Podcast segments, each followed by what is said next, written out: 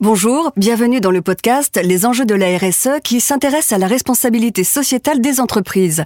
Aujourd'hui, nous vous proposons trois numéros de ce podcast consacrés au groupe Bolloré qui a lancé en 2008 un programme de solidarité pour la jeunesse appelé Earth Talent.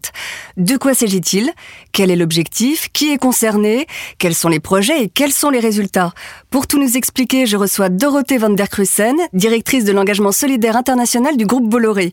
Euh, bonjour Dorothée. Bonjour Aude. D'abord, je présente le groupe. Euh, c'est un groupe familial français qui est présent dans trois domaines majeurs le transport et la logistique, les médias et le stockage d'énergie. Alors, euh, il y a plus de 80 000 collaborateurs euh, qui sont présents dans 120 pays, c'est bien ça? Oui, tout à fait. Est-ce que vous pouvez nous en dire un petit peu plus sur les enjeux solidaires du groupe? Alors, les enjeux solidaires du groupe sont fortement liés à notre, notre présence dans, dans plus de 120 pays, comme vous l'avez dit. Oui. Et ce, depuis plusieurs années. Euh, nous sommes présents dans plus de 48 pays africains, sur les 54, et dans plusieurs pays asiatiques. Et il nous semble euh, plus que pertinent, légitime et cohérent, euh, de par notre ADN, qui est un ADN familial, hein, Oui. donc euh, de durabilité, Mhm. de pourvoir de manière euh, humaine et sociale euh, aux enjeux des territoires autrement que euh, simplement l'enjeu économique euh, lié aux employés. D'accord. Et je crois que vous avez une priorité. Oui, parce que quand on étudie les problématiques sociétales sur 110 pays, on a, on a des sujets à foison. Donc il était nécessaire pour nous d'identifier un sujet unique, un fil rouge conducteur de cette politique d'engagement solidaire. Et cette politique a été étudiée pendant plusieurs années.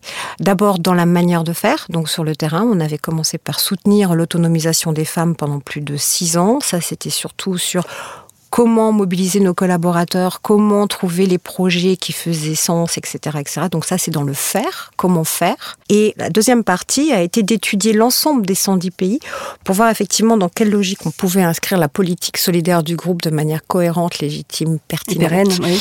et pérenne.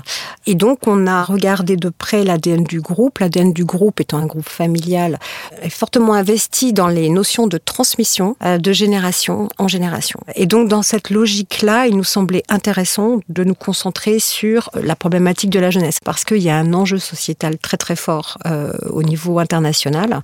Et euh, si on prend quelques chiffres importants, euh, et si on regarde euh, les chiffres liés à l'Afrique, euh, on a près de 32 millions d'enfants entre 6 et 11 ans qui sont déscolarisés. Déjà, tout de suite, encore maintenant. Oui, donc là, c'est la petite enfance, enfin, c'est Ça, on est l'enfance. sur de la petite Ouais. enfance, voilà. Et on a 55 millions de, de, de jeunes euh, qui ont plus de 12 ans, qui ne vont pas au collège ni au lycée. Et là, on, on est avec une grosse majorité qui est concentrée dans la bande sahalo-subsaharienne, donc entre euh, le Sénégal et le Soudan. Et donc là, on a effectivement une, une grosse majorité de jeunes qui vont être désœuvrés dans quelques, dans quelques temps. Sous quelle forme vous allez donner euh, accès à l'éducation et à la formation à ces, à ces jeunes dont vous nous parlez La particularité du programme Talent, c'est de travailler très étroitement avec les patrons, euh, les directions locales. Euh, donc, comme je l'ai dit, on est présent dans 48 pays. Euh, les directions locales sont en lien direct avec les territoires, avec les communautés locales, et voient arriver un certain nombre de dossiers d'ONG ou d'associations locales, territoriales, qu'ils voudraient soutenir. Et, et nous on les accompagne à choisir celui dans lequel euh, il y a le plus de d'abord éthiquement parlant c'est un vrai sujet donc on regarde ça de très très près. Et deuxièmement on, on va étudier la pertinence l'efficacité opérationnelle avec le patron euh, le patron local. J'imagine quand même que tous les projets ne sont pas validés, euh, que certains ne sont même pas étudiés. Donc, euh, comment vous décidez? Alors c'est une politique qui a été mise en place il y a deux ans. Et ça veut pas dire que avant il y avait rien Oui, avant il y avait beaucoup de choses mais vous avez canalisé peut-être. En fait on a cherché à harmoniser Mhm, à rationaliser, euh, à donner plus de sens, voilà, le fameux fil rouge. c'est ça. Et à essayer de faire en sorte d'aller sur des projets de moins en moins ponctuels, de plus en plus durables, avec une vraie efficacité opérationnelle, un vrai retour euh, et des, et des- des bénéficiaires qu'on peut identifier, donc on peut mesurer. Voilà, on, on cherche à mesurer l'impact hein, des efforts qui sont fournis. Donc ça fait deux ans effectivement qu'on a harmonisé tout ça. Donc on est passé de 500 projets, enfin approximativement. Maintenant on est aux alentours de 380 projets. Donc déjà on voit bien que c'est conséquent. Je parle dans le monde entier, hein. pas que sur la jeunesse.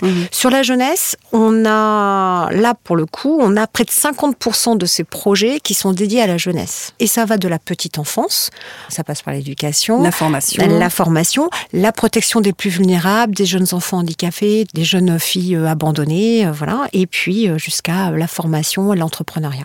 Merci Dorothée. Je rappelle que vous êtes directrice de l'engagement solidaire international du groupe Bolloré et que vous étiez l'invitée aujourd'hui de ce podcast sur les enjeux de la RSE avec le programme Earth Talent by Bolloré.